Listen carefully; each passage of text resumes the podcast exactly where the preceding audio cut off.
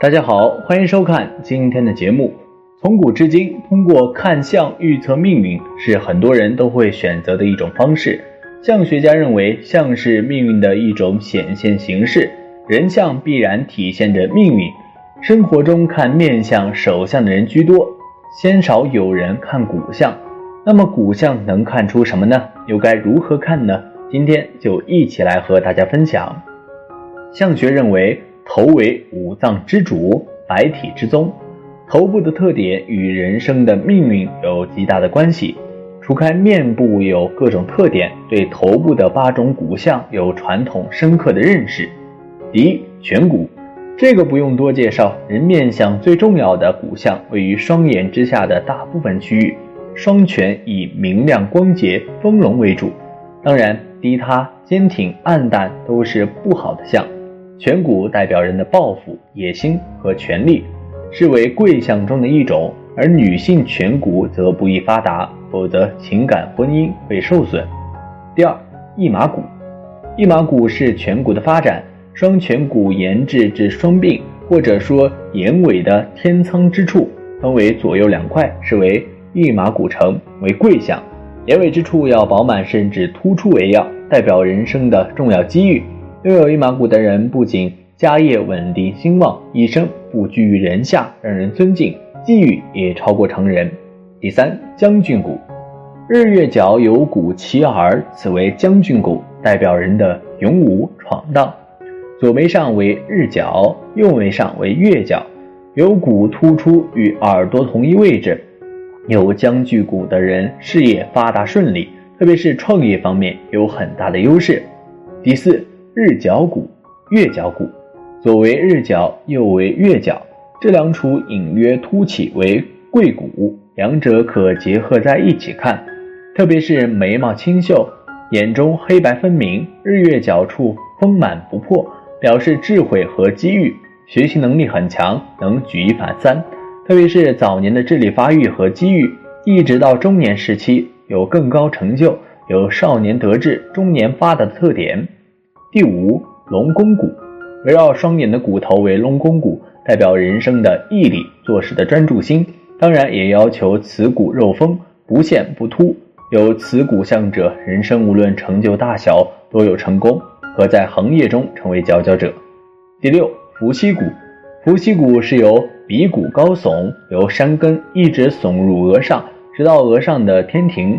还有说法是由天庭再到后脑，状如。隐伏的犀角而得名，其实现实中没有这么夸张啊，其实就是从鼻梁、山根、印堂到天庭这一线都宽阔挺直，并非字面理解为突出骨头，那种人是不存在的。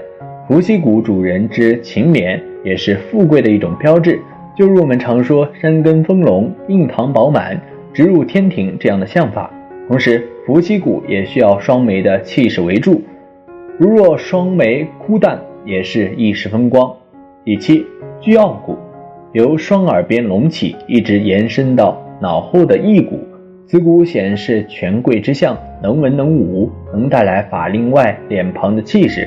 古认为能位极尚书，在现实中代表能够力出众，能独当一面的人。第八，龙角骨。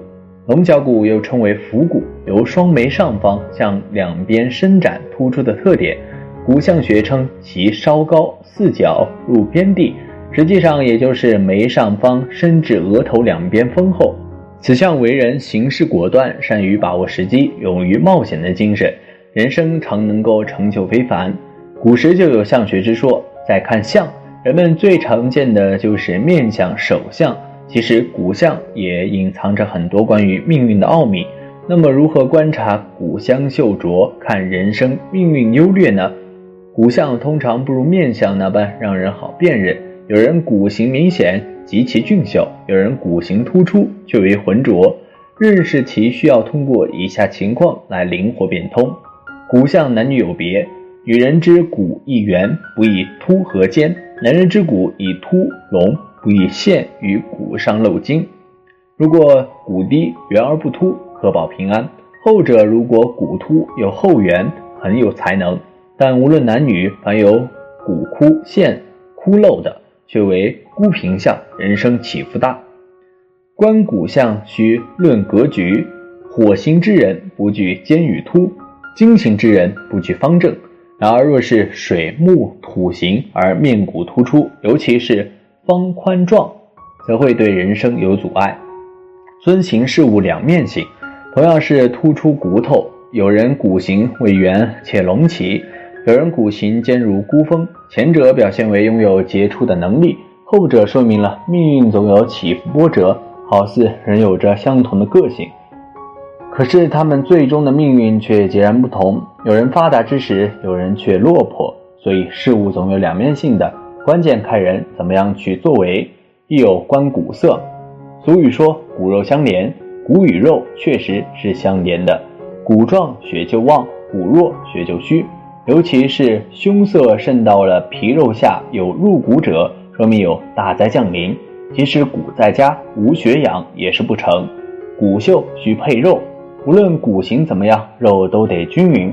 一些人骨头挺的地方肉也厚，骨头细的地方却是皮连着肉，此为蛮横之人。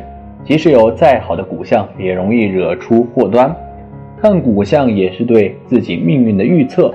人们总说命好或命不好，其实不要把命看成是一种定数，这是不正确的。人生可以先坏后好，也可以先好后坏，甚至可以坏好坏好，怎样的经历都很正常。但是最终注定一个人成就的，并非是先天出生就注定。也许很多人举不少例子来说明。当人呼吸第一口气之后，命运就注定了。通过对相学骨相的研究，完全可以驳批这样的谬论。先天的作用对人生前三十年是没有问题的。什么叫先天条件？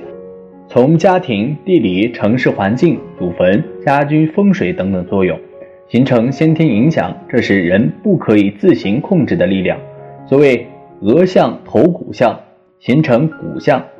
这其实骨相是幼时大脑发育的标志。很神奇的是，额骨的生长和遗传没有什么关系，特别是后脑的骨和正面的福堂骨、将军骨、日月骨这些明显的骨相，根本祖上和后代都没能出现。所以啊，这代表着这个人的能力、智力、兴趣、倾向及发展方向。大脑的形状影响着头骨的特点。除了顶门之外，头骨是硬骨。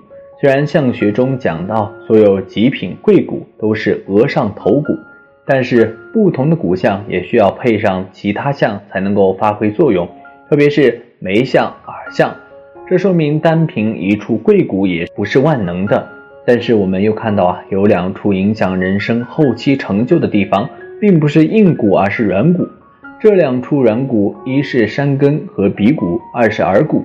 可以说影响了人生的中年后期，甚至老年。这两处的作用，想必大家都知道。可以说，哪怕没有一点贵骨，甚至是愚蠢的相，前三十年混得像乞丐，只要有成型的鼻相，四十到六十岁都可以混个小有资财。如果有好的耳相，哪怕整张脸相都很差，也能有施展的平台和出路。软骨是气血而生，气壮则骨强，气衰则骨软。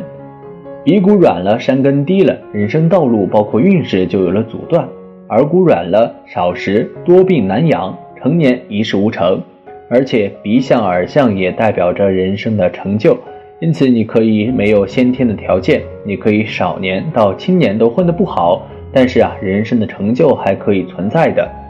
有说气血来自天时，有说气血来自父母。其实人生气血虽然受这两样影响。但主要来自脏腑。